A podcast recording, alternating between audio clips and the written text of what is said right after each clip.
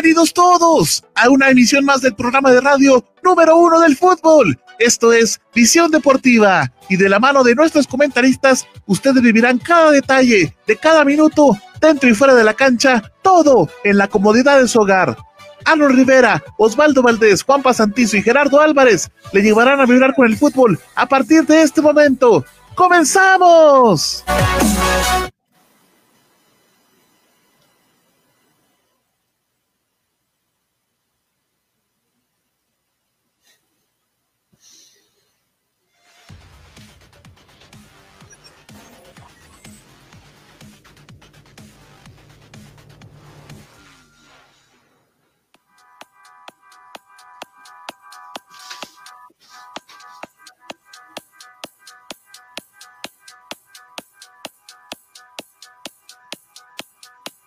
Amigos de Visión Deportiva, es un gusto saludarles. Mi nombre es Arnold Rivera.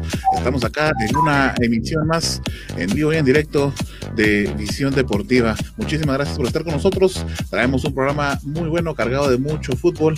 Así es que pues les invitamos a que se queden con nosotros y pues pueda usted estar estar lo más informado posible del fútbol. Vamos a analizar de Liga Española y por supuesto la Liga Nacional de Guatemala y todas las ligas que reiniciaron ya eh, durante los pasados fines de semana. Vamos a saludar a mis compañeros eh, que se encuentran acá conmigo en los estudios de, de Visión Deportiva. Así es que vamos a comenzar. Eh, hola Osval, bienvenido a Visión Deportiva. Para llevarle lo que es eh, totalmente de emociones este, este programa eh, de hoy día lunes 14 de septiembre. Así que estamos solamente a unas cuantas horas de la independencia de aquí de Guatemala. Y por supuesto usted va a vivir este gran programa de visión deportiva y enterarse de todo el acontecer, como dijo mi amigo Arnold, del nivel internacional como a nivel nacional. Hola Heidi, bienvenida. ¿Qué tal compañeros? ¿Qué tal a todos? Bienvenidos a un programa más en, este mes patrio. Sean todos bienvenidos. Bueno, me parece que llegó la hora entonces de hablar de los titulares, mi amigo Osvaldo, así es que, ¿te parece si nos vamos? Nos vamos, Arnold.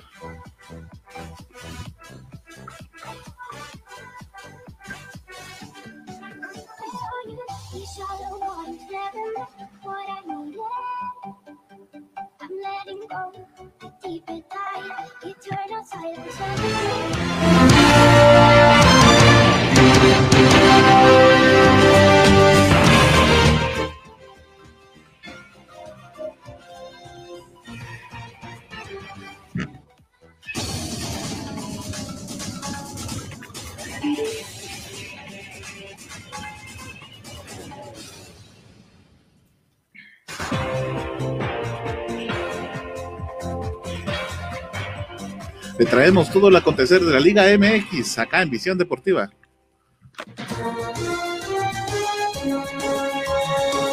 Tenemos que inició la Premier League y por supuesto la gran actuación de James Rodríguez.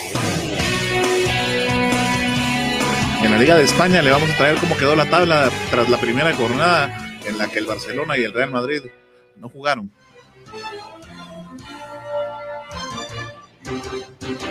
Por supuesto, traemos todo el acontecer de la jornada número 3 en Grupo A y Grupo B del fútbol guatemalteco.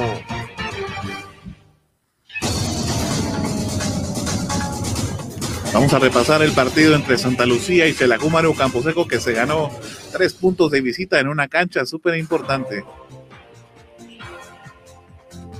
Y claro que sí, vamos a revisar la nueva quiniela para esta jornada número 3. ¿Cómo fue que quedó? Llegó la hora de hablar del fútbol internacional. Así es amigos, buenas noches a todos. Quiero recordarles que nos pueden seguir en nuestras páginas de Facebook, YouTube, Twitter, Instagram, también pueden escribirnos en www.visiondeportiva.rf.gd. También pueden escucharnos en Radio Seno, MyTunes, Radio de Guatemala, Online Radio Box, Castbox, Radio.es, emisoras.com, GT, Diagonal Visión Deportiva. También quiero recordarles a todos los que nos están visualizando, si tienen fallas en su computadora, tablet o celular, recuerde que los amigos de Global Tech están para servirles. Pueden llamarles al 4444 9810. También pueden escribirle en WhatsApp 47 24 82 48. Continuamos, compañeros.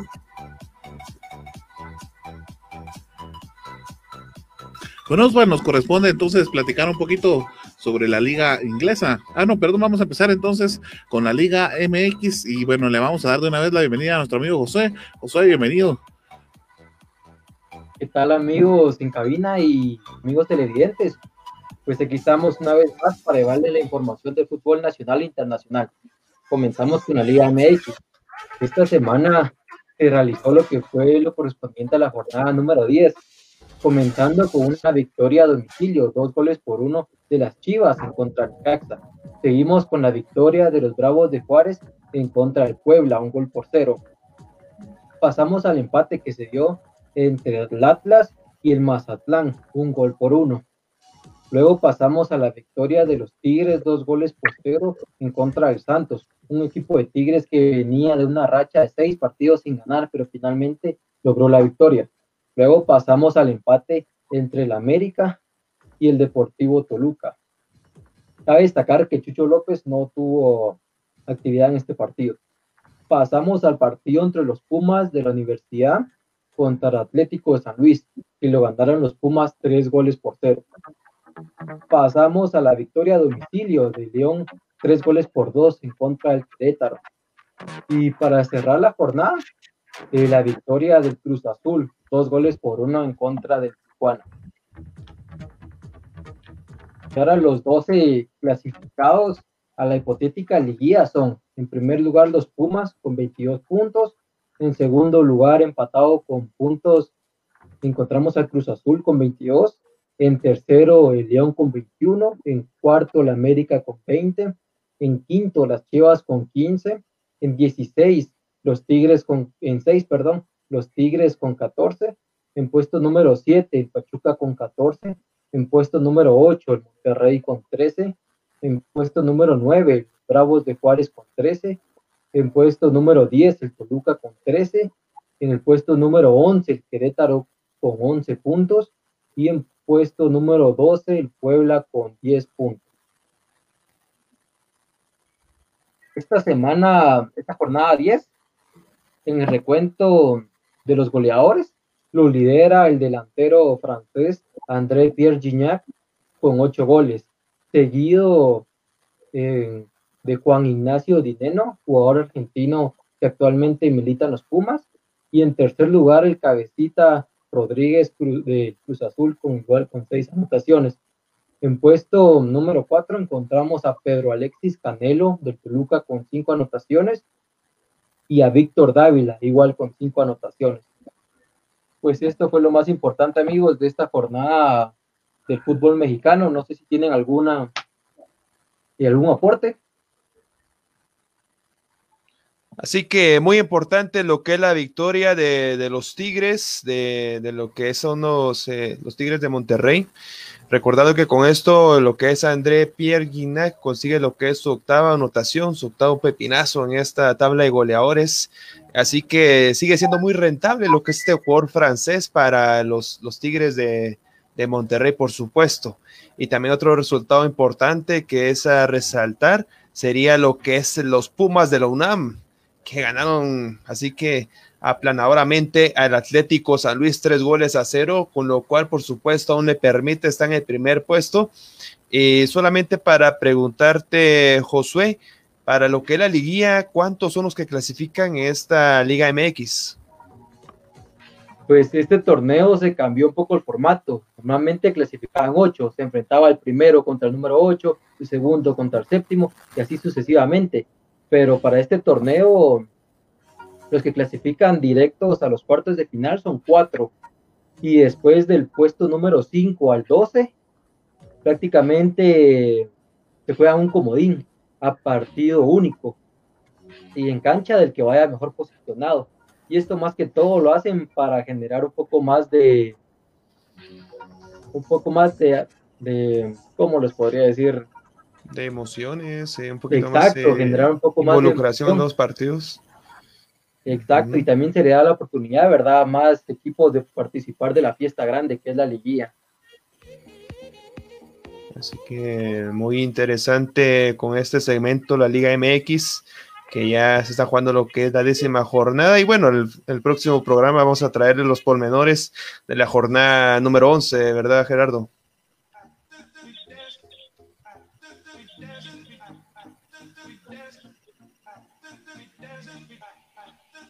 Compañeros. Sí, Juanpa. Sí, otra cosa que es importante de esta Liga MX, la Liga Mexicana, es de que los primeros cuatro puestos van casi muy similares en puntos, como es el Pumas hasta el América, porque la diferencia del primer al cuarto lugar solo son dos puntos, así que entre los primeros lugares está muy reñida la liga.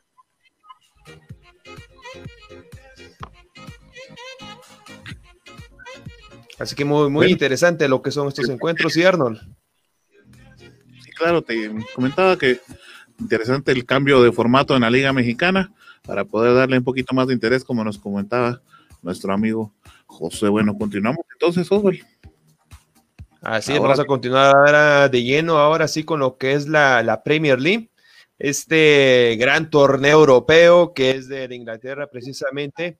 Ya se jugó lo que fue la primera jornada pero que cabe resaltar aquí en esta primera jornada es que no jugaron lo que fueron cuatro equipos en esta jornada, por supuesto, y hablo de los equipos que es el Manchester United, el Manchester City, lo que es Wembley y el Aston Villa. Precisamente los partidos eh, aplazados serían entre lo que es Manchester United enfrentando a Wembley y Manchester City enfrentando a Aston Villa. Ustedes se preguntarán por qué no jugaron estos dos Manchester. En primera, el Manchester United eh, jugó lo que fue la F Cup, la gran final, y el Manchester City jugó a las instancias finales de lo que fue la Champions League. Así que por la misma situación, ambos equipos no tuvieron participación en esta primera jornada. Bueno, solo para conocer cómo fue la primera jornada y los resultados. Este, en esta jornada se vieron lo que fueron un total de ocho encuentros donde el Fulham perdió de local 0 a 3 contra el Arsenal, el Crystal Palace le ganó 1-0 al Southampton. Eh, lo que es el Liverpool, el campeón, el monarca de la Premier League, le ganó cuatro goles a tres al Leeds United, así que le costó un poco, por diferencia solamente un gol, lo que fue el Liverpool. En el siguiente encuentro, el West Ham United eh, perdió 0-2 contra Newcastle United.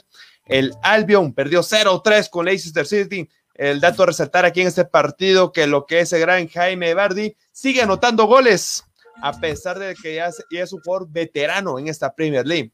También tenemos otro, lo que es el Sheffield United, eh, le perdió de local 0-2 con el Wolfsburg.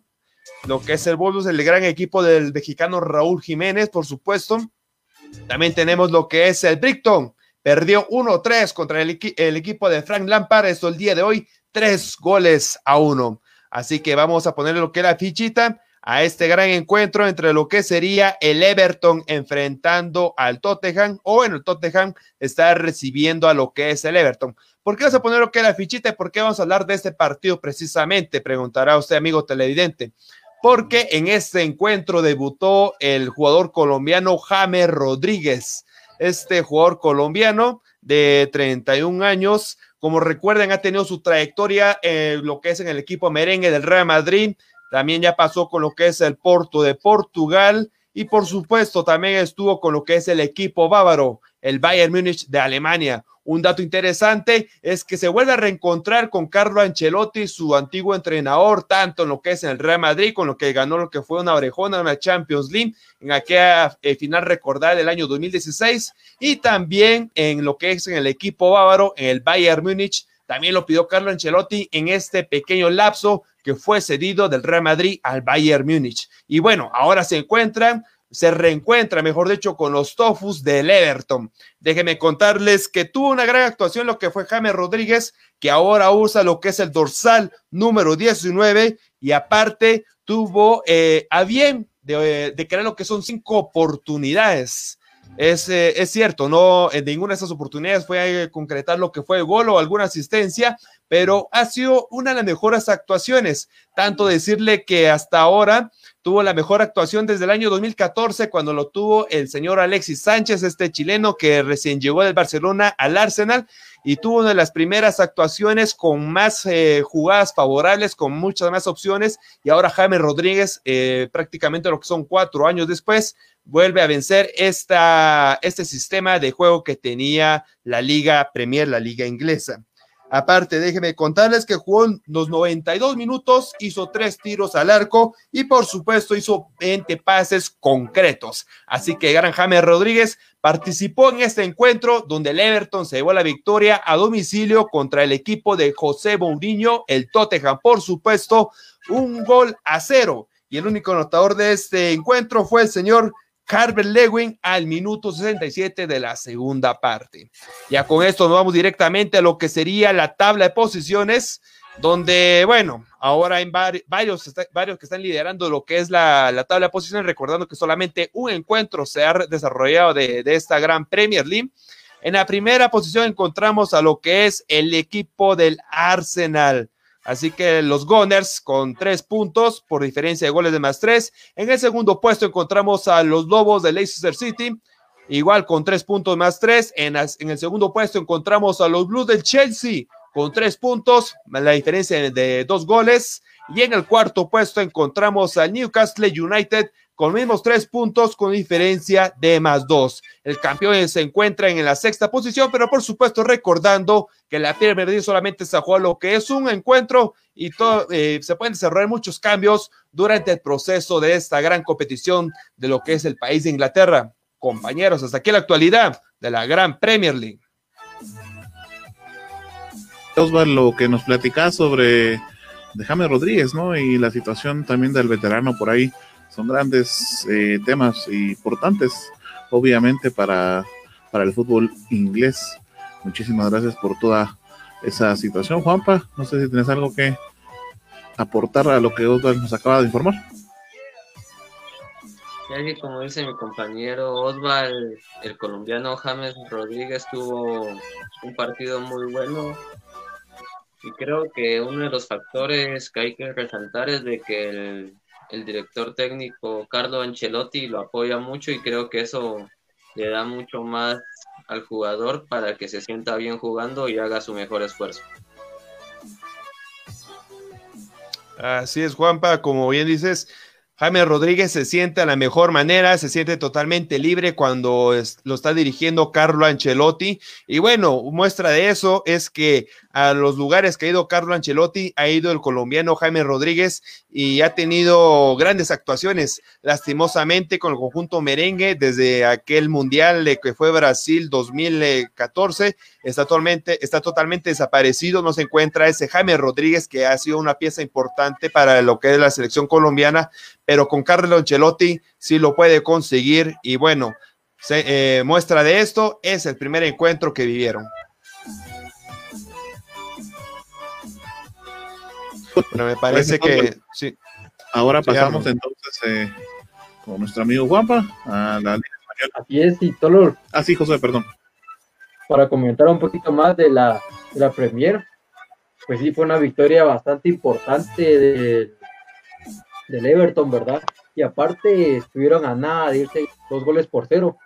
Si no fuera porque Richarlison falló prácticamente a puerta vacía porque se había driblado al portero, en este caso es Lloris, y ahí medio trompicándose y al final terminó fallando, ¿verdad? Y otro partido que me pareció bastante importante fue el de Liverpool contra el Leeds, que la verdad le plantó bastante, bastante cara, ¿verdad? A lo que fue Liverpool.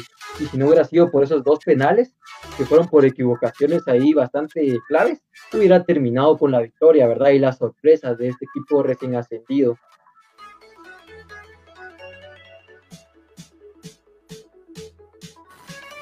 Así es, Josué. así que muy interesante lo que se viene en la Premier League. Arnold, ¿algo que quieras comentar?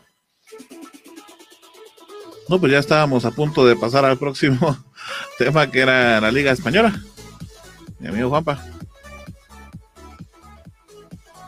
Por supuesto que sí, compañeros, y es de que en la Liga Española, más que el club el conjunto FC Barcelona están dando un rumor de que supuestamente en Holanda dijeron de que el fichaje del jugador Memphis Depay es casi prácticamente que hasta cerrado. En uno de los diarios holandeses dijeron de que Memphis va a jugar al lado de Pay y supuestamente tienen rumor de que este fichaje será por 25 millones de euros más cinco variables. Depay era el jugador alternativo del Club FC Barcelona, es decir, del técnico Wellman, si es que Laurato Martínez no llegaba al club Raugano.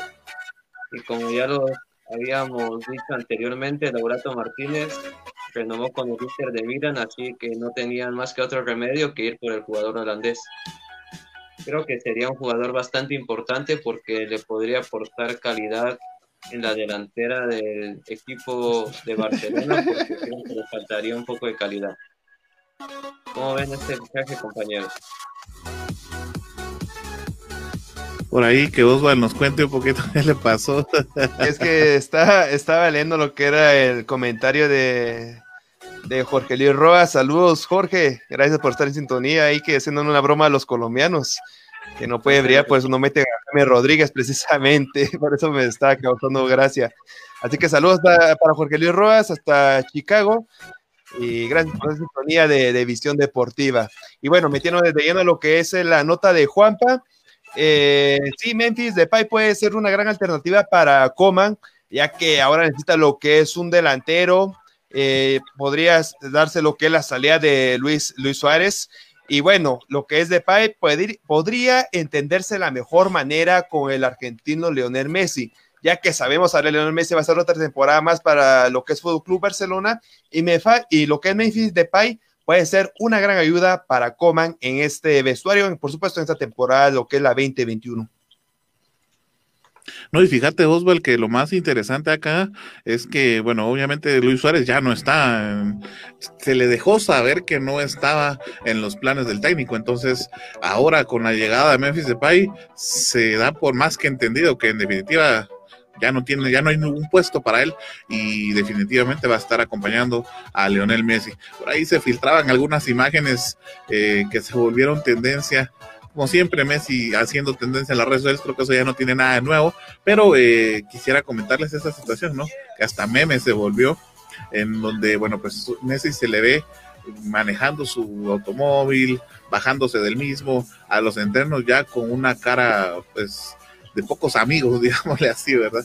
Y el meme decía, ¿verdad? Imagínense si él que está haciendo lo que le gusta, imagínense cómo voy yo a mi trabajo, ¿verdad? Es algo así como viene Osva a la visión deportiva todas las noches, enojado, ¿no? Pero la situación es de que al final de cuentas, eh, pues Messi ya no está conforme y sin embargo, pues va a estar eh, militando en el Barcelona y va a necesitar por ahí un apoyo bastante, bastante grande. Eh, sin lugar a dudas, Memphis Depay es una muy buena incorporación del, para el Club Barcelona, eh, que incluso cualquier equipo grande, por ejemplo, Real Madrid, Manchester United, incluso a mí, que soy del Real Madrid, y pues lo hemos platicado acá abiertamente en el programa, eh, pues me da un poquito de envidia, de envidia del abuelo, porque es un gran delantero, ¿no? Cualquiera quisiera que este gran jugador estuviera eh, en, el, en el equipo, ¿no, José? Exacto, ¿no? Y sabemos de que prácticamente es una petición especial de Ronald Koeman, porque ya lo ha utilizado cuando era el entrenador de Holanda y ya sabe a lo que juega, ¿verdad? Y con esto sabemos que va a tener la total confianza del director técnico.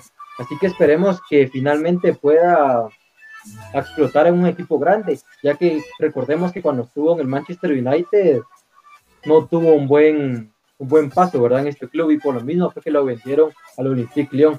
Pero esperemos que ahorita que ya que ya ha tenido rodaje importante en la Champions, todos que ahora sí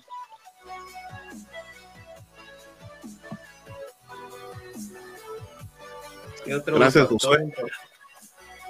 Sí, Juanpa, continuemos, por favor. Sí, otro factor importante que creo que está viendo el director técnico del Barcelona posiblemente puede ser la edad del jugador. Como ya sabemos todos, Luis Suárez ya creo que está jugando una de sus últimas temporadas en el fútbol porque el jugador ya tiene 33 años. Y por su lado, el jugador Memphis Depay tiene 26 años, es decir, de que el jugador seguro le lleva un total de 7 años al, holandés, así que podría ser un factor importante.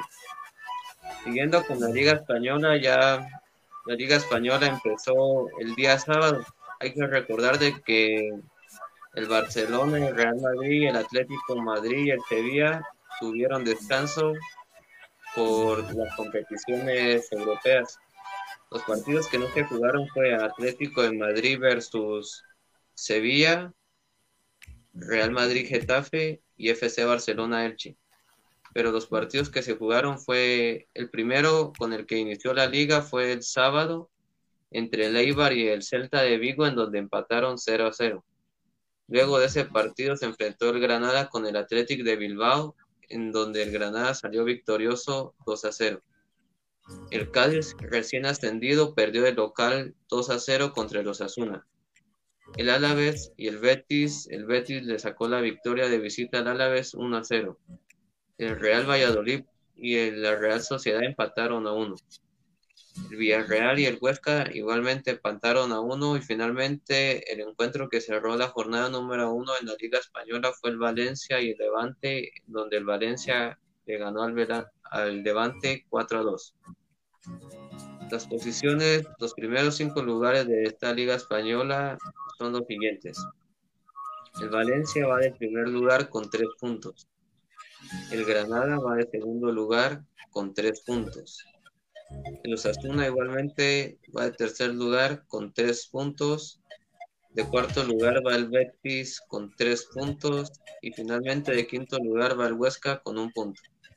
Estos serían los primeros cinco lugares de la Liga Española hasta el momento.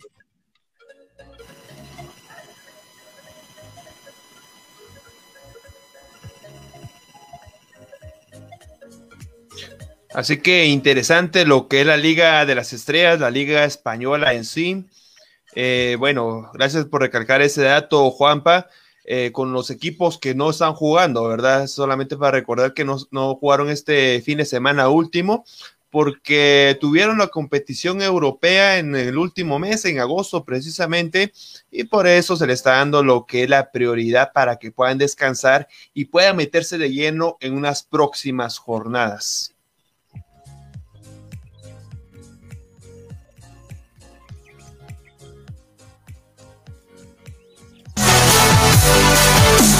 Es momento de echar un vistazo a la historia del fútbol.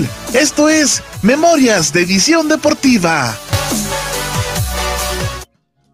Por supuesto que sí, compañeros, les traigo las memorias o los datos más relevantes entre el 12 al 14 de septiembre.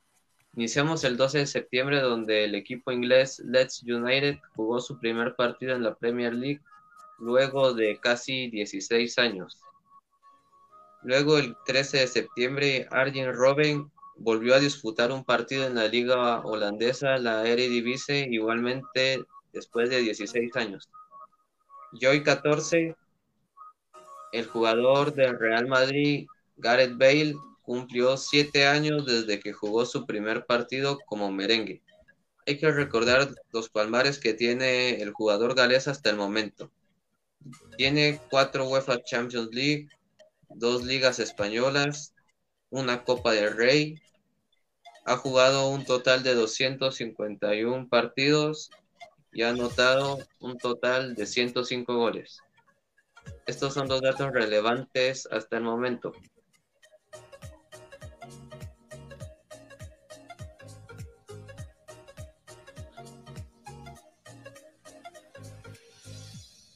Heidi, tienes apagado tu micro. no te pueden escuchar nuestros amigos oyentes.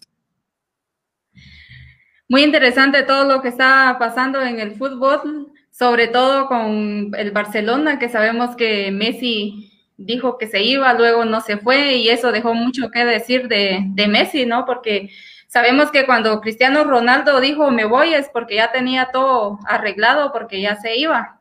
Y entonces creo que Messi cometió un error al decir que se iba y luego de que, de que no se fue, ¿verdad? Pero si usted se está perdiendo este partido porque su tablet, su celular o su computadora no está buena, recuerde que puede llevarla a Global Tech, que es, es experto en reparación de celulares, tablet y computadoras. Puede llamarlos al 44 44 98 10 o escribirles en WhatsApp 47 24 82 42. Y también puede vernos en Facebook, YouTube, Twitter, Instagram y también escribirnos en www.visiondeportiva.rf.gd. También puede escucharnos en las radios Seno Radio, MyTuner, Radio de Guatemala, Online Radio Box, Casbox, Radio.es, emisoras.com.gt, diagonal visión deportiva. Continuamos, compañeros.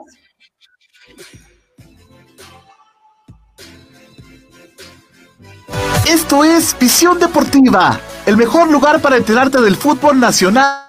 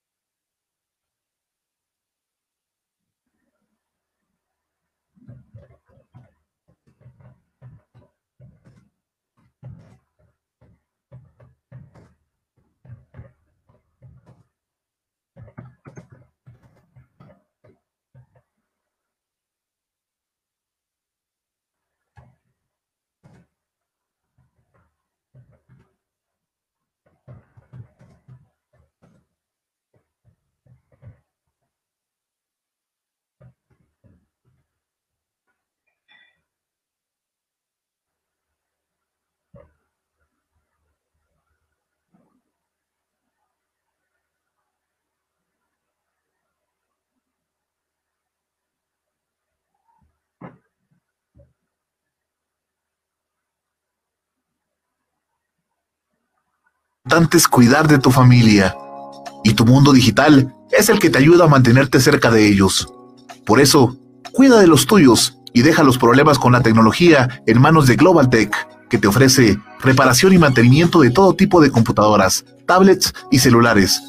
Venta de repuestos y accesorios, películas, programas y sistemas operativos, música, audiolibros, libros digitales y cursos en línea venta de cuentas de Netflix, Amazon Prime, Spotify Premium, y también contamos, con, asesoría, técnica.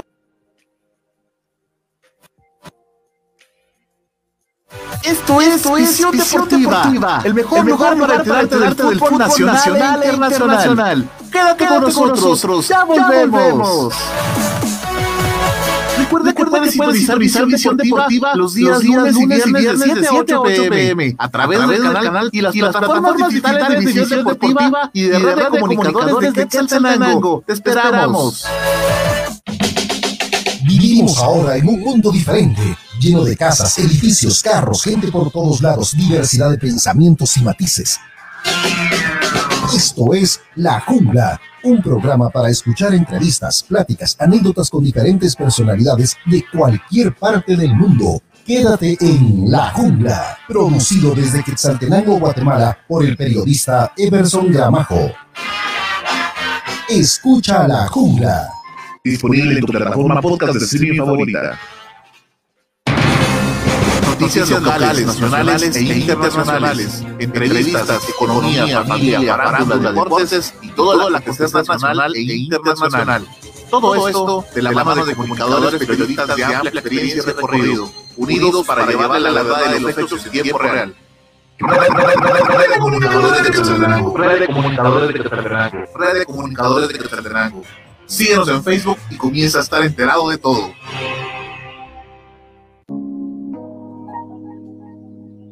Sabemos que en estos momentos lo más importante es cuidar de tu familia. y tu mundo digital es el que te ayuda a mantenerte cerca de ellos. Por eso, cuida de los tuyos y deja los problemas con la tecnología en manos de Global Tech, que te ofrece reparación y mantenimiento de todo tipo de computadoras, tablets y celulares, venta de repuestos y accesorios, películas, programas y sistemas operativos, música, audiolibros, libros digitales y cursos en línea, venta de cuentas de Netflix, Amazon Prime, Spotify Premium y también contamos con asesoría técnica y diplomados para que sigas en formación y la realización de spots publicitarios en audio y video y todo lo relacionado a diseño gráfico y publicidad. Búscanos en Facebook como www.facebook.com diagonal Global Tech Shella o llámanos o escríbenos en WhatsApp al 4444 9810. Global Tech, soluciones tecnológicas digitales a tu alcance.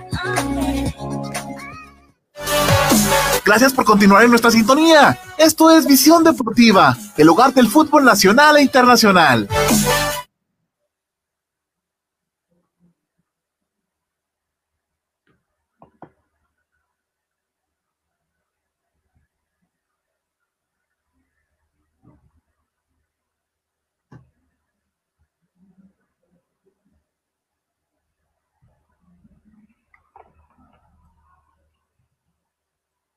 La hora de hablar del fútbol local. Esto es Visión Chiva.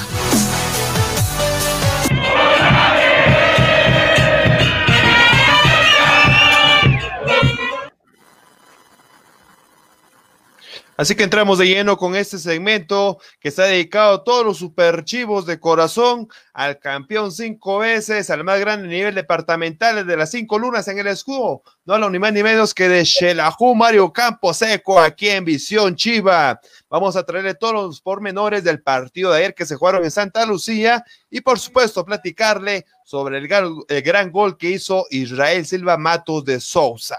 Bueno, antes de continuar con este segmento, hoy nos está preguntando nuestro amigo Jorge Luis sobre cuándo empiezan lo que son las eliminatorias nuevamente al Mundial.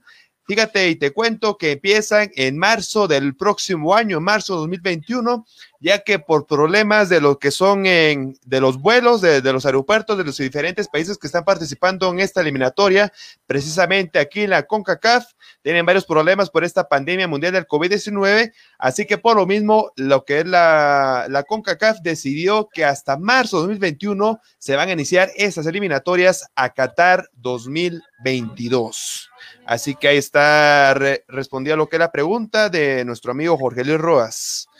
Bueno, vamos a meternos de llenos con este segmento de Visión Chiva.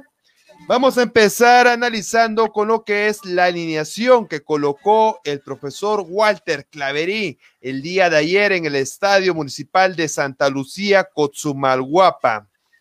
Déjenme contarles que para este encuentro, Walter Clavery colocó una línea defensiva de tres en el fondo, por una parte izquierda estaba Edwin Rivas, ya totalmente debutando oficialmente en este cuadro lanudo. Por la parte derecha, Coca Castellanos. En la parte centro, Tomás Castillo. El portero, David Monsalve. Ya lo que son, jugaron lo que fueron cuatro volantes. En la parte de izquierda está lo que es el defensor Edwin Fuentes. En la parte derecha, el juvenil Joshua, Joshua Ubico. Ya para jugar en el centro, Gerardo Arias con Pablo Chicho Mignorance y con esto jugar lo que era con un delantero en punta y, y dos extremos. El extremo en la parte izquierda, eh, lo que es Alexis Mata. En la parte derecha, Cristian Alvisuris. En el centro, el goleador Israel Silva. Ya con, eso teníamos en la banca lo que era a William Cardosa, al Toro Castellanos, Neri Lobos, Widvin Tebalam, Freddy Ruano, José Castañeda Fosforito y Wilber El Bebote Pérez. Así fue como salió Walter Clavery para este encuentro que se jugó en el Estadio Municipal de Santa Lucía, Cotzumalguapa. Así que ya con esto nos vamos a la siguiente parte de este segmento, el cual, lo cual sería lo bueno, lo malo y lo curioso que se vivió en este encuentro. Así que te lo dejo a ti, Heidi. Gracias, Oswald. Bueno, lo bueno sería que lo que todos esperábamos, ¿no? El gol de Israel Silva. Fue una gran oportunidad para Shela porque se trajeron la victoria a casa y también eh, fue bueno ver al, al defensa que también salvó a Shella en varias ocasiones. Entonces, eh, fue una, una muy jugada de Edwin Rivas, demostró, demostró mucho como defensa en este partido. Lo malo es que todavía nos cuesta generar un buen fútbol para que los delanteros tengan oportunidades de gol. También que tuvieron muchas tarjetas amarillas la, y la defensa que estuvo floja, ¿verdad? Lo curioso, ver la reacción del equipo Luciano al terminar el partido. Y ahí teníamos a Moreira que no sabe perder, fue a encarar a varios jugadores de Xelajú al camerino y les gritó de todo. Los jugadores de Xelajú hicieron lo posible para que se calmaran. Y bueno, es que no era un no era una lucha libre, sino un partido de fútbol. Hay que saber perder. Eso sería lo bueno, lo malo y lo, y lo curioso. Así que gracias, Eddie, por darnos esos datos sobre el análisis precisamente del encuentro. Y bueno, ahora nos metemos en lo que son las acciones de, este partido, entre lo que sería el equipo de Santa Lucía recibiendo a Xelajú Mario Camposeco. Eh, déjenme contarles que el árbitro de este encuentro fue el señor Brian López, así que el hermano de lo que serían los eh, de apellido López, por supuesto, hermano del gran eh, referee mundialista Walter López. Aparte, el director técnico de lo que es Santa Lucía Cosumalguapa es el señor Douglas Zamora. Este encuentro se vivió el domingo pasado, de lo que sería desde la una de la tarde. Al final en el encuentro se vivieron lo que fueron eh, varias tarjetas. Eh, la primera tarjeta María se fue, se la llevó más que todo lo que es el señor Edwin Fuentes a minuto 19 para Xerajú Mario Camposeco. Las, la otra tarjeta también se la llevó lo que fue Arias, el chino Arias al 40, Monsalve al 51. También tenemos que también se la llevó lo que fue el señor eh, Israel Silva, el goleador. Así que Qué sorprendente, va, que Israel Silva se ha llevado lo que es esta, esta tarjeta María también al minuto, al minuto 75. Pablo Chicho Mignorance también se llevó otra tarjeta, con la cual eh, era, por supuesto, al minuto 80 y Wilber, el Bebote Pérez, al minuto 84 se llevó tarjeta. Así que ustedes estarán sorprendidos de por qué menciono tantos jugadores de Xelajú Mario Camposeco. Es que todos tuvieron lo que fueron tarjetas amarillas, así que no, no fueron precisamente los goles.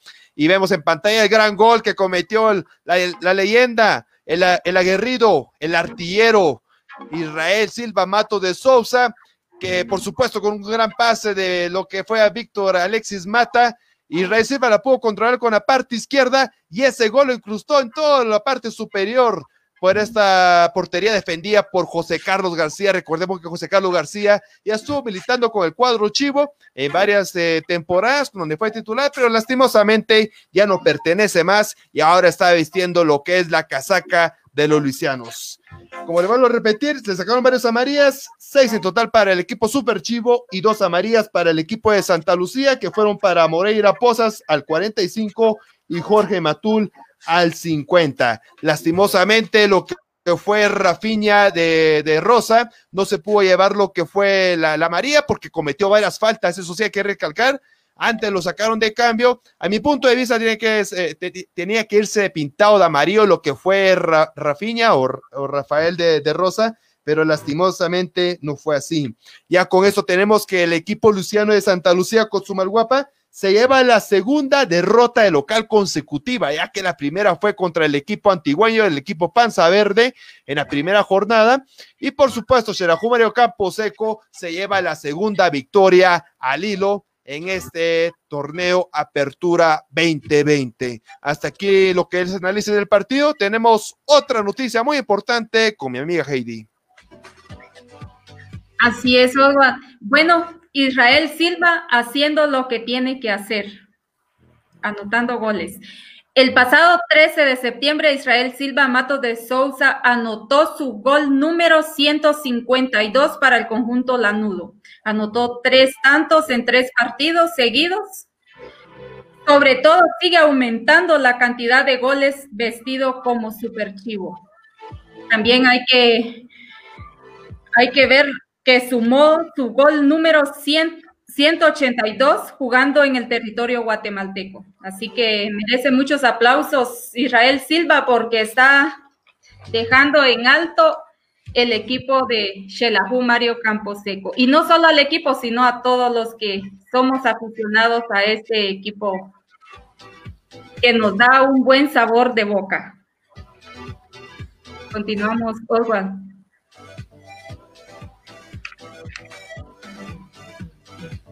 Así que gracias por ese dato, Heidi. Como ya saben, Israel Silva llegó a la cantidad de 152 goles eh, con lo que es el equipo Alanudo, con lo cual está creciendo de a poco la leyenda y está, está entrando un poquito más a los libros de historia de Shelahu Mario Camposeco. Además, dejen decirle, como lo acaba de decir Heidi, ahora está notando que son 182 goles aquí en el fútbol guatemalteco. Ya ha pasado por lo que son equipos como lo que son los Rojos de Municipal, con lo que son los desaparecidos de Jalapa y también ya jugó con lo que fue el equipo de Teculután, otro desaparecido de lo que es este ámbito guatemalteco.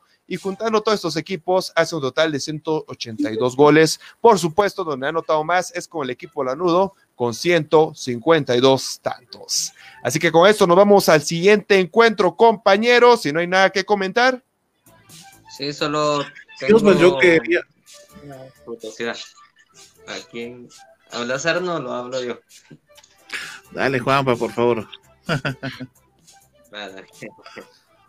sí, es lo algo curioso de que Israel Silva, así como dicen, lleva tres goles en tres partidos, pero lo malo es que también ya lleva tres tarjetas amarillas en tres partidos. Si le sacan la cuarta tarjeta roja, posiblemente se vaya a perder algún partido. Eso sería lo que el comentario que tenía de mi parte. Interesante, Juanpa, va, que te dejé continuar. Ya viste, muy buen aporte. Es, eh, bueno, sin lugar a dudas, tiene que cuidar. Es, importante esa situación. Imagínense que nos haga falta el goleador ahí, ya, ya no la hacemos. Yo sí quería eh, hacer notar algunas situaciones. Eh, yo sigo lamentando mucho los, dibujos técnicos. Te lo digo, Osval, yo no sé si soy muy exagerado, pero yo haría las cosas de diferente manera. El dibujo táctico que está utilizando Walter Claverí siento que desperdicia algunas piezas claves de, del cuadro Lanú. Lamentablemente eh, se, da esa situación por el lado del técnico, pero afortunadamente con el paso del tiempo estamos viendo que ya las figuras se van eh, de alguna manera reacomodando y vamos viendo eh, como de a poco eh, ya cada vez son más los jugadores que se meten eh, y se ponen la camisola y como decimos, se ponen el overall y se ponen a trabajar de verdad. El caso del portero fue muy buena la actuación que tuvo. El defensa Edwin, no sé si Rivas o Fuentes, uno de los dos, Osval, me ayudará. El que fue Rivas, ¿verdad? Cierto. Así es. Entonces, el, pues, Rivas, el que salvó luego de que ya el portero estaba totalmente, así que pues vencido en su totalidad, porque había hecho ya una parada, la pelota rebotó y en la línea el defensa viene y salva a Chelajúmaro Camposeco en su momento de un gol que prácticamente yo ya lo daba por cantado. Es decir, yo ya estaba prácticamente listo para, para, para que escuchar cómo Osvaldo nos cantara ese gol de, Santa Lucía y esperaba el empate. Incluso yo en mi quiniela, que por cierto ya perdí por ahí unos puntitos ya en la tabla acumulada de acá de Deportiva. La pizza, la pizza. Yo supuse que. Ah, sí, ya. Qué bueno que lo reconoció, digan ustedes. no sé si reconocí, reconozco que realmente por lo menos salvaron en, varias ocasiones, en importantes ocasiones, al equipo de Shelahu Mario Camposeco. Y eso de a poco, como te digo, se va sumando. También eh, ya en la media cancha, pues se generó un poquito de fútbol. Por ejemplo, para la jugada de Israel Silva, ya no se le vio solo a Israel tratando, buscando la forma, sino que ya se complementaron en equipo. Ya hicieron una jugada. Primero Israel Silva tenía el balón, se la pasó, ellos jugaron una triangulación en lo que Israel Silva lograba eh, que quitarse las marcas, quedarse totalmente solo frente al arquero y en un mano a mano recibe el balón y fusila. Ya eso ya es un trabajo de equipo que habla bastante bien, al final de cuentas, del trabajo que se hace entre semana, porque eso es el, trabajo realmente que se hace entre semana, es el que se refleja en ese tipo de jugadas, acciones en las que ya eh, pues de alguna manera ya se involucra a más jugadores, ya están tratando más jugadores de poder ver por involucrarse, por ponerse la camisola, por al final de cuentas jugar. Y por supuesto no falta el que estuvo y como que no hubiera estado, ¿verdad? Como, como que definitivamente pues no, eh, no se le vio en el partido, no se le vio en el encuentro. Yo a veces me sorprendo de que me dan la alineación y digo, yo estaba jugando este cuate, va, porque yo realmente no lo había visto en su totalidad durante el encuentro. Me sigue sucediendo con algunos jugadores, pero bueno, creo que eso es parte de lo normal y también conforme va a ir tomando ritmo, porque recordemos que se venía de un detenimiento total, ¿verdad? Es decir, casi cinco meses sin, sin ver un partido de fútbol, también se va perdiendo un poco el rendimiento. Entonces, de a poco, por lo menos se va de alguna manera eh, mejorando ya el nivel futbolístico de Shelahu, Así es, ¿no? Y aparte nos, damos, nos dimos cuenta, ¿verdad? De que Israel Silva, aparte de la condición física que tiene, es un 9 nato con un olfato goleador impresionante, porque los 22 minutos que, que llevábamos de partido prácticamente no había tocado el balón, pero le queda una jugada y no es una jugada cómoda, pues porque de hecho la forma, ¿verdad? En que anota el gol entre dos defensas ahí incómodo y aparte con la zurda, deja así muy buen sabor de boca y que a pesar de los 39 años la sigue rompiendo.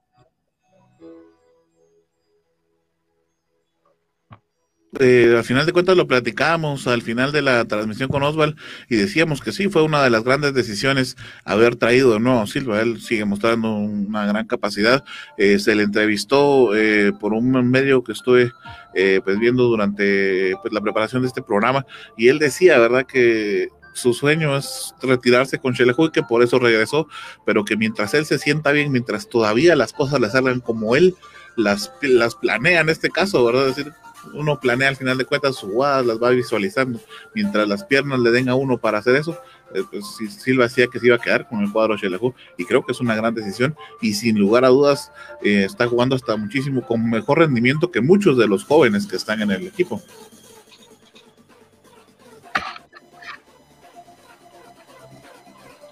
Exacto, y siento yo que también, que por esto de la, de la edad es una motivación para él, porque como podemos recordar en su etapa pasada con Nishilahu, o sea, la condición física era buena, pero no, no había un trabajo tan específico como lo podemos visualizar ahora, ¿verdad? Claro, sin lugar a dudas. Bueno, eh, entonces creo que terminamos con Visión Chiva. Heidi, tenés una información importante para nosotros, ¿no? Así es. Eh, recuerde que Visión Chiva está patrocinado por Global Tech, experto en computadoras, tablets y celulares. Llámalos al 44 44 98 10 o escríbeles en WhatsApp 47 24 82. Recuerde que si usted se perdió algún partido de fútbol, lo puede ver aquí en Visión en Visión Deportiva en Facebook, YouTube, Twitter, Instagram. También puede escribirnos en www.visiondeportiva.rf.gd. También puede escucharnos en Radio Seno, MyTuner, Radios de Guatemala, Online Radio Box, Castbox, Radio.es, emisoras.com.gt, diagonal Visión Deportiva. Continuamos.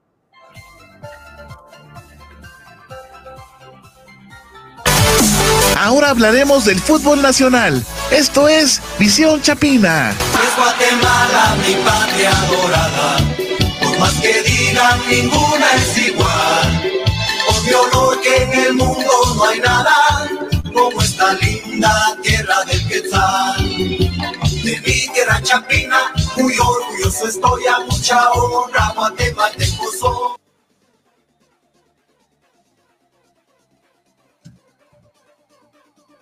Bueno, continuamos entonces con lo que es el fútbol nacional.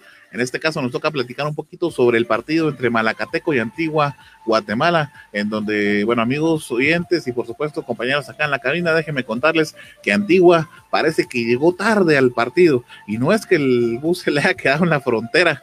Fíjense que cuando Antigua se vino a dar cuenta, ya estaba perdiendo 1 a 0 y ya tenía un hombre menos Fíjense que a, pesar de que Antiguo Guatemala ha sido eh, pues uno de los, de los equipos que ha tenido mejor rendimiento en los últimos torneos, a pesar de toda esa situación, en este partido sí se vio un poquito eh, apagado al inicio y bueno, toda vez eh, que un Malacateco realmente no entró tan arrollador como se esperaba, ¿verdad? De hecho, sus jugadas pues eran desborde por las bandas y centro al área.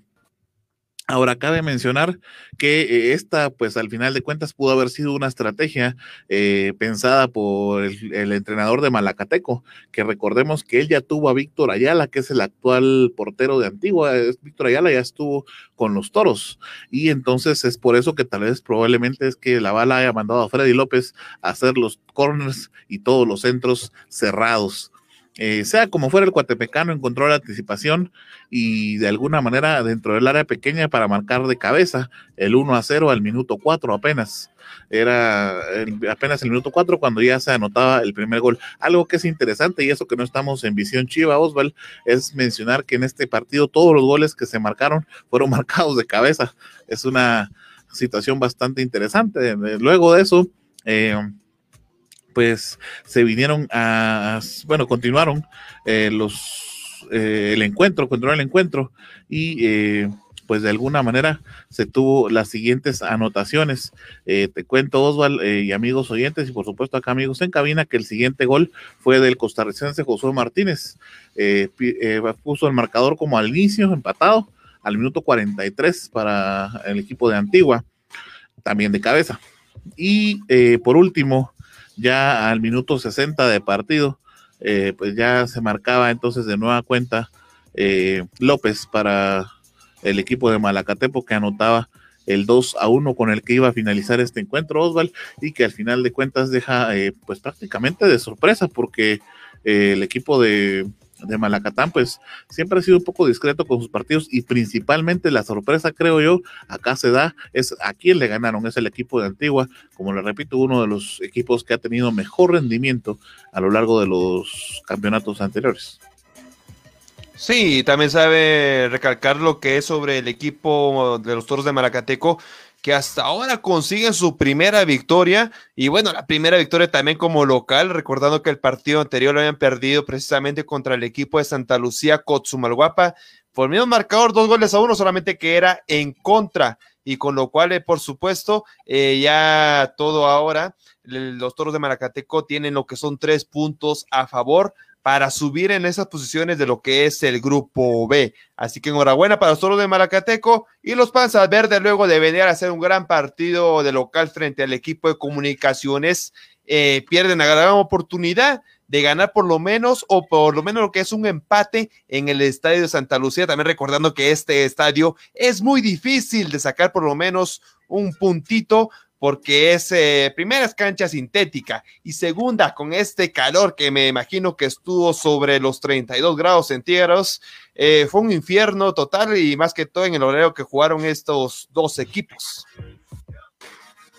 Y fíjate que de alguna manera, eh, bueno, como bien lo mencionas, Malacateco suma sus primeros tres puntos y Antigua encuentra su primera derrota.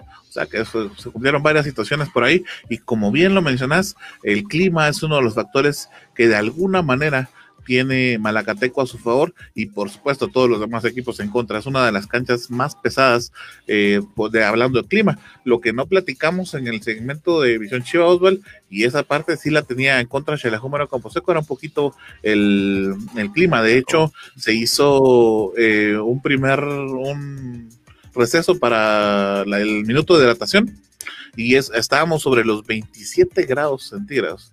Entonces, bien calculás que en, este, en esta cancha más o menos eso se tenía, ¿no?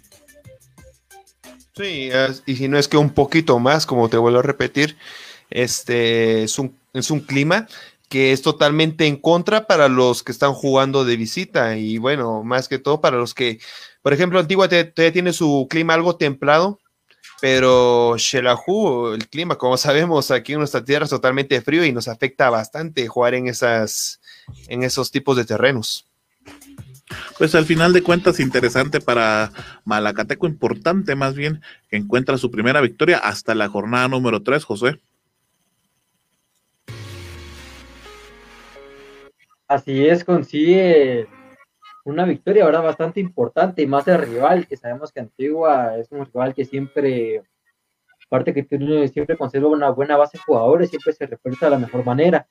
Y como bien comentaba Arnold, de que aprovecharon muy bien, de que se pusieron en ventaja y luego con la tarjeta roja y ya de ahí prácticamente solo era poder llevar bien el partido, ¿verdad? No, o sea, tampoco irse todos al ataque, así sabiendo que tienen un jugador más, y nada, ¿verdad? Sino que de manera inteligente conservar el marcador. Supieron manejar de alguna manera el encuentro eh, el equipo de, de, Malacatán.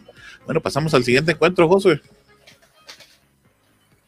Así es, y es el partido que se disputó en el puerto de Iztapa entre los peces Vela de Iztapa contra Comunicaciones. Comunicaciones este partido lo iniciaba con todo, porque a los 12 minutos anotaba por medio del jugador panameño José Murillo, que se estrena, por cierto, como goleador de los Crema. Pero después el director técnico Ramiro Cepeda, siento que vio ahí unas falencias que tenían eh, comunicaciones y trató de aprovecharlas, ¿verdad?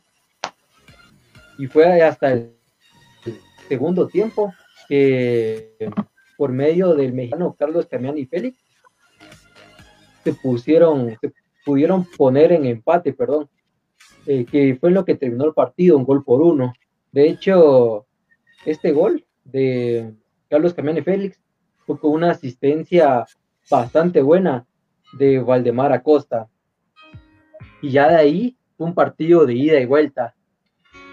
De hecho, fue un partido bastante atractivo por lo mismo. Los dos querían quedarse con los tres puntos, como podemos ver en las imágenes, que atacaba uno, después el otro y en fin. Pero al final los dos porteros estuvieron bastante seguros y terminaron repartiéndose puntos.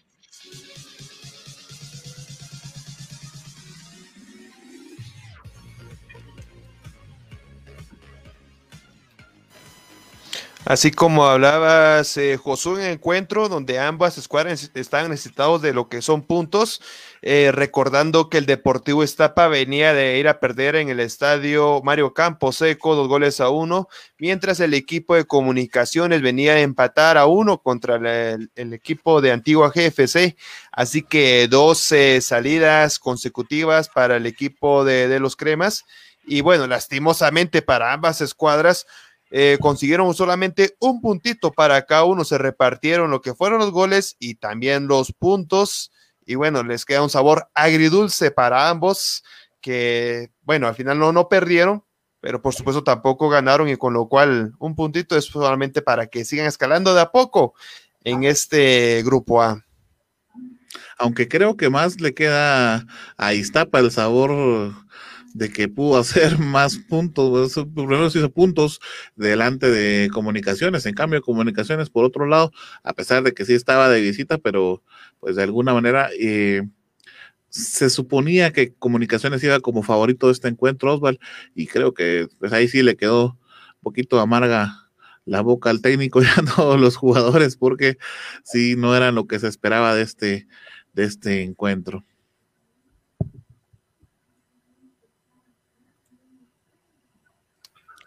Bueno, continuamos entonces con el partido entre Municipal y Sanarate. Bueno, este sí, hubo festín de goles, Osval. Eh, tuvimos eh, el agrado de poder eh, compartir junto a nuestros, con nuestros televidentes acá en Visión Deportiva sobre este encuentro. 5 a 0 fue el marcador al final de cuentas de este partido, Osval, en el que, bueno, sin lugar a dudas, Municipal desde el inicio arrasó y pues fue una planadora total.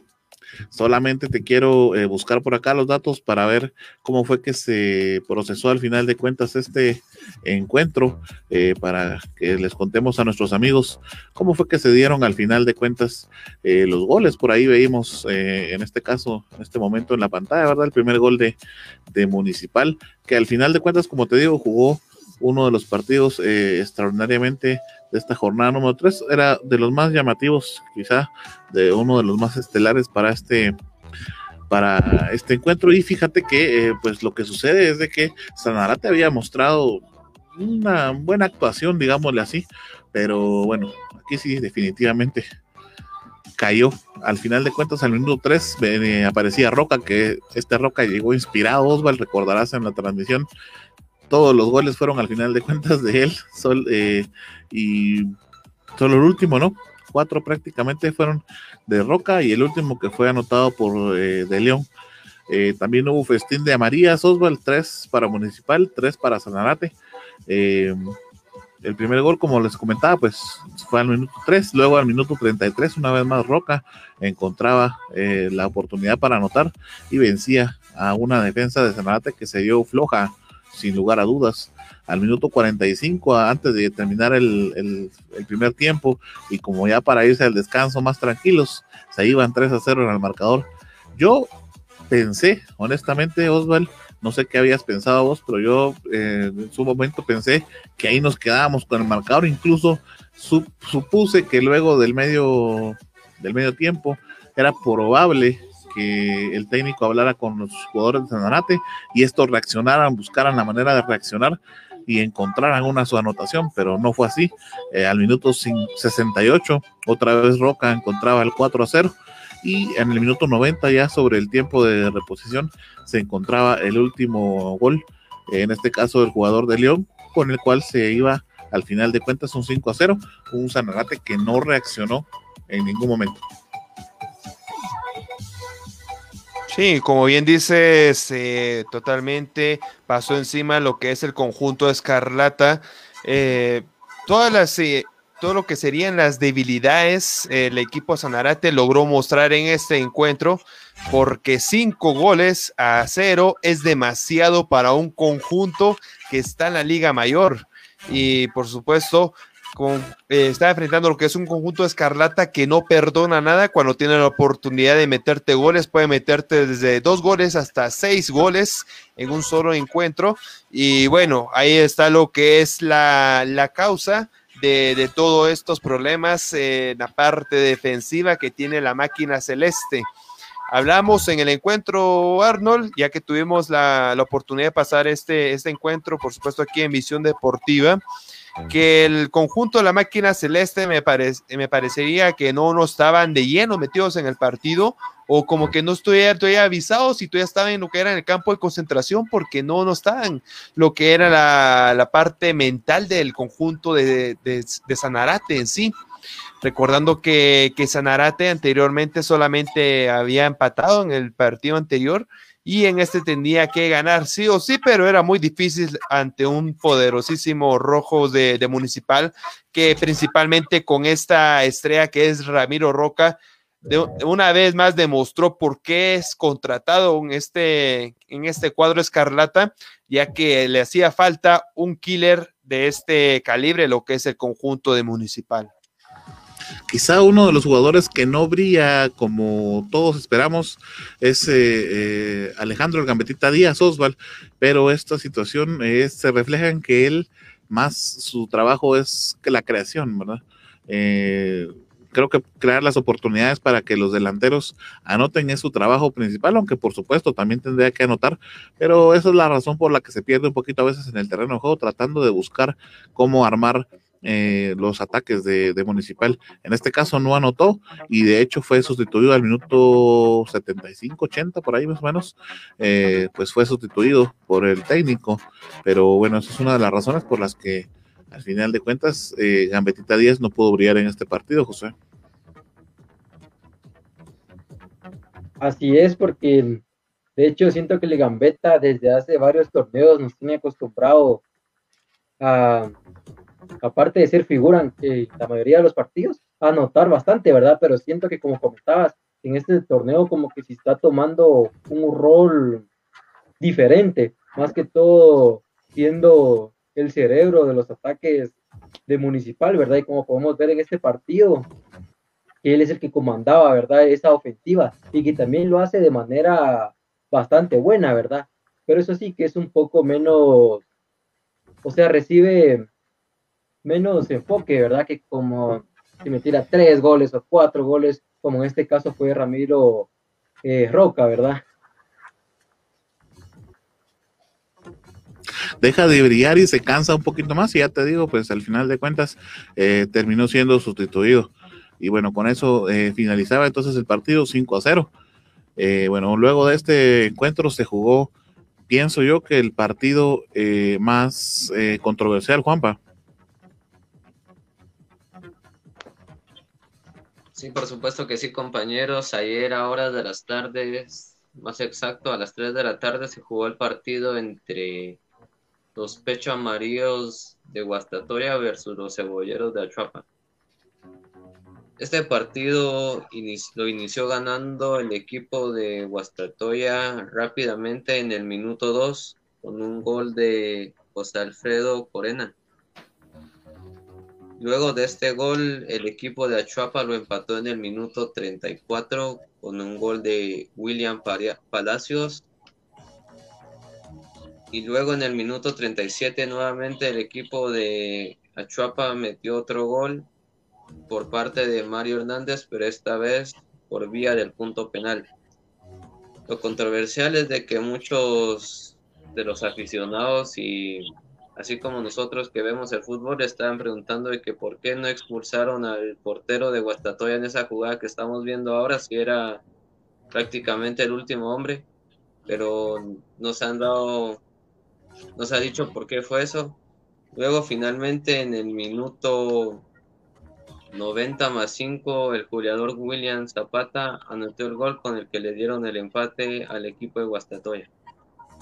Otra cosa a resaltar es de que, si no estoy mal, uno de los jugadores de Achuapa salió expulsado del encuentro y por eso es que muchos aficionados de Achuapa estaban enojados porque el portero de Guastatoya no fue expulsado. Y no solo eso fue lo que sucedió en el partido, sino que también eh, el caso de Achuapa falló un penal uno de los jugadores, ¿verdad, Juan?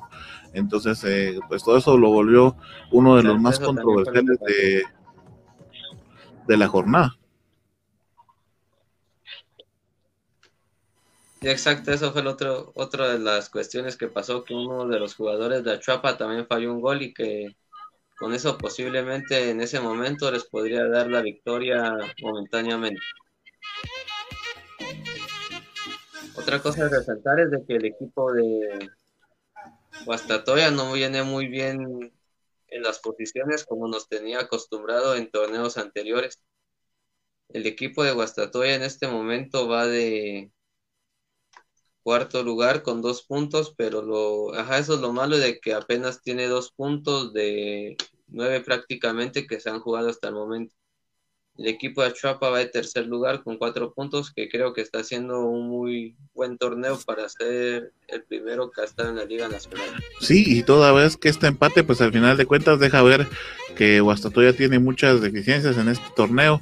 Eh, lo platicábamos en el programa recién pasado junto a Osval, donde analizamos eh, si es posible que el cambio técnico le haya afectado.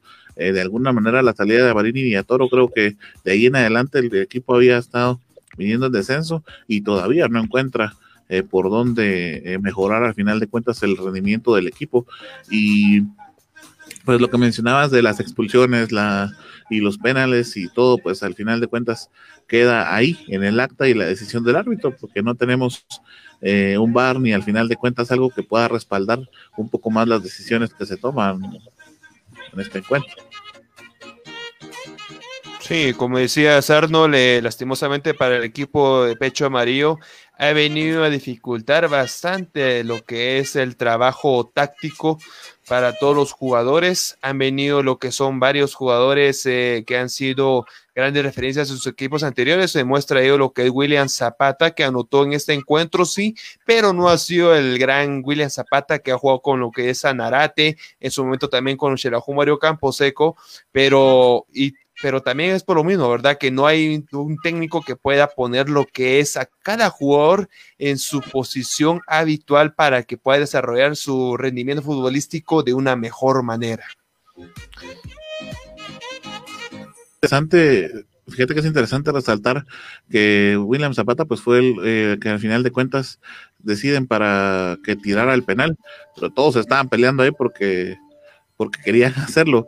Parte de eso es que creo yo el trabajo del técnico, ¿no? Que de alguna manera tenés que definir quién va a hacer cada cosa, quién va a hacer un corner, quién va a hacer un penal. Si no está, entonces quién lo va a hacer. Y si no, dejarle al final de cuentas que el capitán sea el que decida. Pero ahí el, técnico quiere hacerlo todo, quiere hacerla de capitán, quiere hacerla de alquilero, quiere hacerla de médico, quiere hacerla de todo. Y creo que ahí va, pero por ahí se le van perdiendo ciertos detalles, detalles que al final de cuentas terminan siendo eh, importantes y que pueden llegar a, pues en este caso, a costarle incluso un partido. Así es, es que le ha costado bastante lo que es el equipo Guastatoya y referente a esto tenemos que solamente ha conseguido dos puntos de nueve posibles. Ya con esto nos metemos al último encuentro a analizar que sería en lo que es el encuentro entre Cobán Imperial que recibía a los muteros de la S Zacachispas. Solo para comentarles que este encuentro se vivió en el estadio José Ángel Rossi. Eh, director técnico de Cobán es José Rodríguez Salvadoreño y de Zacachispas Mariano Campodónico de Argentina. Aparte, el árbitro central fue Mario Escobar y a bien tuvo que llevar este partido que se vio el pasado sábado a la una de la tarde. Déjeme contarle que en este encuentro los anotadores fue lo que es Eduardo Soto al minuto 5 y el señor Pedro Altán al minuto 18 de parte de Coan Imperial, los Príncipes Azules, mientras que para lo que son los muteros, la S saca chispas, Carlos Montepeque al minuto 76 pudo anotar un golazo de tiro libre, con lo cual, por supuesto, vamos a verlo más adelante. Y, y con esto, déjeme de decirle también, amigo televidente, que Cobán consigue su, su segunda victoria al hilo ya que el partido anterior lo ganó de visita a domicilio frente a los cebolleros de Achuapa y la S Chispas lamentablemente sigue en el sótano, en el frío, porque es el último puesto, solamente con un punto de los nueve posibles que se han podido jugar en estas tres jornadas de esta apertura 2020. Así que lo rescatable de este partido es el golazo de Carlos Montepeque que hizo un tiro libre desde fuera al área, específicamente en lo que es la escuadra 16,5 de, este, de la portería defendida por lo que es Kevin Moscoso. Así que finalmente el marcador fue Cobán 2, Sanarate, o perdón, Zacachispas 1 en este encuentro que pertenece al grupo B de esta apertura 2020, compañeros.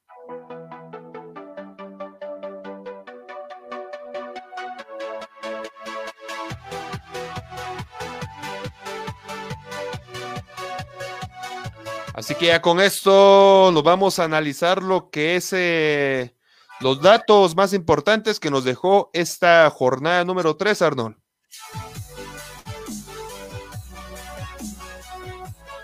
Me parece de la mejor forma, Osvaldo. Tenía por ahí unos problemas con el micro, pero ya estamos allá, Osvaldo. Entonces, eh, sí, me parece muy bien. Vamos a repasar entonces cómo es que nos queda al final de cuentas eh, los datos de la jornada. Tuvimos por ahí un conveniente con Oswald, creo yo. Pero bueno, vamos a platicar entonces eh, del partido de.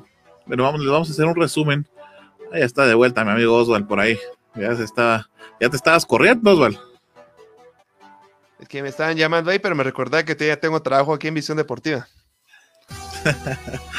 bueno, grupo A, eh, Toros de Malacateco, entonces le gana 2 a 1 Antigua Guatemala. Eh, Santa Lucía cae en su casa 0 a 1 contra los Super y 1 a 1 fue el marcador final entre Iztapa y Comunicaciones, un empate triste para los cremas. Ya tenemos lo que es el grupo B. Municipal escandalosamente le ganó 5 a 0 a Sanarate.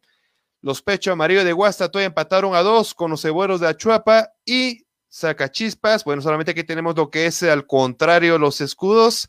Perdió de visita dos goles a uno contra Cobán Imperial. Ya con eso tenemos lo que es la tabla de posiciones que quedaría de la siguiente manera. Solamente para hacerles recalcar, amigo televidente, que esta tabla de posiciones está dividida por el grupo A y grupo B. Ahí la tenemos ya pantalla, Así que en el grupo A tenemos a los lanudos de Xelajú Mario Camposeco con seis puntos luego de tres juegos jugados. A Comunicaciones en el segundo puesto con cinco. En el tercer puesto tenemos a los Peces Vela de Iztapa con cuatro puntos. Antigua en la cuarta posición con ese mismo número de puntos, cuatro. En la quinta tenemos a los Luciano de Santa Lucía con tres puntos. Y Malacateco que acaba de conseguir la mitad de la posición en la que está, tres. Ya con esto vamos a la, lo que es el grupo B. En la primera posición encontramos al Club Escarlata Municipal con siete puntos. Empatado en el segundo puesto a Cobán Imperial, también con siete. En el tercer puesto encontramos a Chuapa con cuatro puntos. Guastatoya ya va en el cuarto puesto, con la mitad de puntos, dos. Y encontramos en el quinto puesto a Sanarate, también con dos puntos. Y en el frío sótano, Sacachispas, con un único punto, el que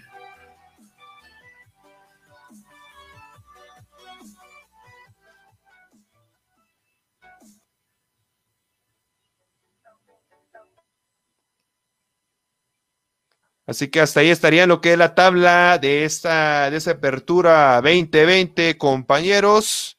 Y bueno, yo creo que nos, ya menos nos estamos despidiendo. Nos vamos con lo último. Heidi, nos tendrás un dato muy importante para decir en el programa. Así es, Oswald. Para recordarles que nos pueden seguir en nuestras páginas de Facebook, Twitter, Instagram y también nos pueden escribir en www. Permítame, que perdí mis datos.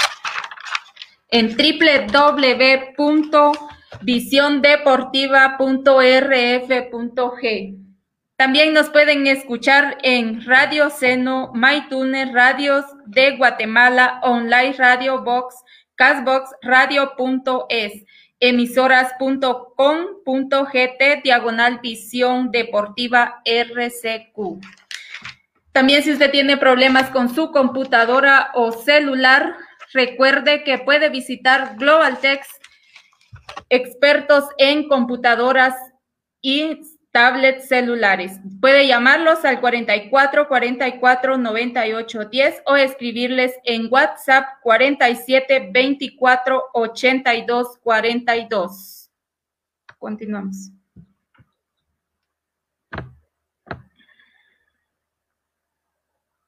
Pasamos a lo que es la revisión de la quiniela. Pues en esta jornada, el que más aciertos tuvo fue Juanpa, que le acertó a cuatro, a, cuatro resultados y con esto se pone como líder en esta quiniela. Después le seguimos eh, yo con tres aciertos. Eh, ah, También le sigue Heidi con tres.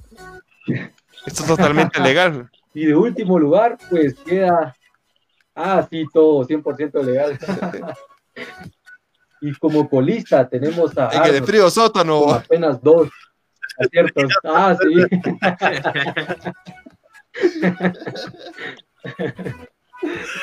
bueno, pero es que estamos calentando. Estamos calentando. Solo para darle la oportunidad. Bueno, Osvaldo, nos vamos. Así es, nos vamos, compañeros. Y por supuesto, obviamente, agradecer a usted, amigo televidente, por estar en sintonía de otra emisión más de aquí de Visión Deportiva, donde le llevamos todo el acontecer nacional e internacional del deporte que nos más nos apasiona lo que es el fútbol. Así es. Así que pase una buena noche y desde ya los invito para el próximo viernes para que nos sintonice en punto de las 7 de la noche, por supuesto para donde vamos a analizar lo que es la jornada número 4, todos los pormenores que traemos de la Liga Nacional y por supuesto de la Premier y de la Liga Española y otras notitas más que traerán muchas sorpresas. Así que para mí fue un gusto llevarle todos esos datos y por supuesto estar compartiendo con ustedes aquí en cabina, compañeros de aquí de Visión Deportiva. Pasen una buena noche. Gracias, Oswald. Juanpa, nos vamos. Por supuesto que sí, compañeros. Para mí fue un gran gusto estar compartiendo con ustedes lo que fue casi una hora y media de, fútbol. Recuerden escucharnos en todas nuestras plataformas y seguirnos en todas nuestras páginas. Y para mí fue un gran gusto y feliz noche. Adiós, Heidi. Gracias. Gracias, fue un gusto estar con ustedes en un programa más. Los esperamos el viernes. Así es, amigos. ¿Qué tal? Buenas noches. Muchas gracias por habernos sintonizado una misión más y desde ya con la invitación de que estén ahí puntuales a las 7 en punto en el programa que, que vamos a tener este día, ¿verdad? Y pues que tengan todos una feliz noche. Amigos oyentes, no me queda más que agradecerles. Mi nombre es Arnold Rivera. Un gusto haber estado con ustedes, un gusto servirles en un programa más de Visión Deportiva, que es acá en sintonía siempre de Visión Deportiva. Tenemos una sorpresa un momentito más y por supuesto los esperamos el día viernes con la segunda emisión de Visión Deportiva de esta semana. Así es que le vamos a traer todos los datos de la jornada número 4 y también se va a enterar qué partidos va a aportar usted vivir acá junto a nosotros, acá en Visión Deportiva. Muchas gracias. Lo esperamos. Hasta la próxima.